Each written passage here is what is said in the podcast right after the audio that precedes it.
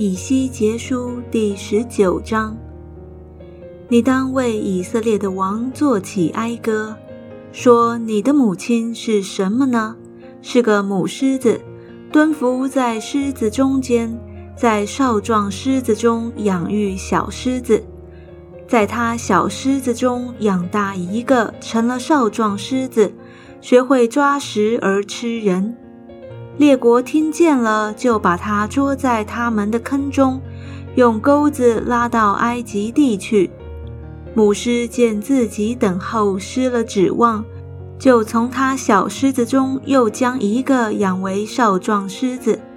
他在众狮子中走来走去，成了少壮狮子，学会抓食而吃人。他知道列国的宫殿，又使他们的城邑变为荒场。因他咆哮的声音，遍地和其中所有的就都荒废。于是四围邦国各省的人来攻击他，将网撒在他身上，捉在他们的坑中。他们用钩子勾住他，将他放在笼中，带到巴比伦王那里，将他放入坚固之所。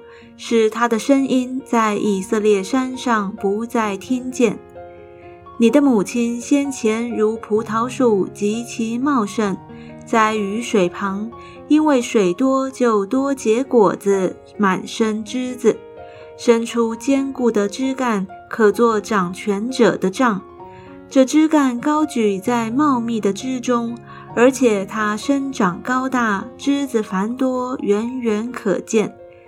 但这葡萄树因愤怒被拔出，摔在地上。东风吹干其上的果子，坚固的枝干折断枯干，被火烧毁了。如今栽于旷野干旱无水之地，火也从它枝干中发出，烧灭果子，以致没有坚固的枝干可做掌权者的杖。这是哀歌。也必用以作哀歌。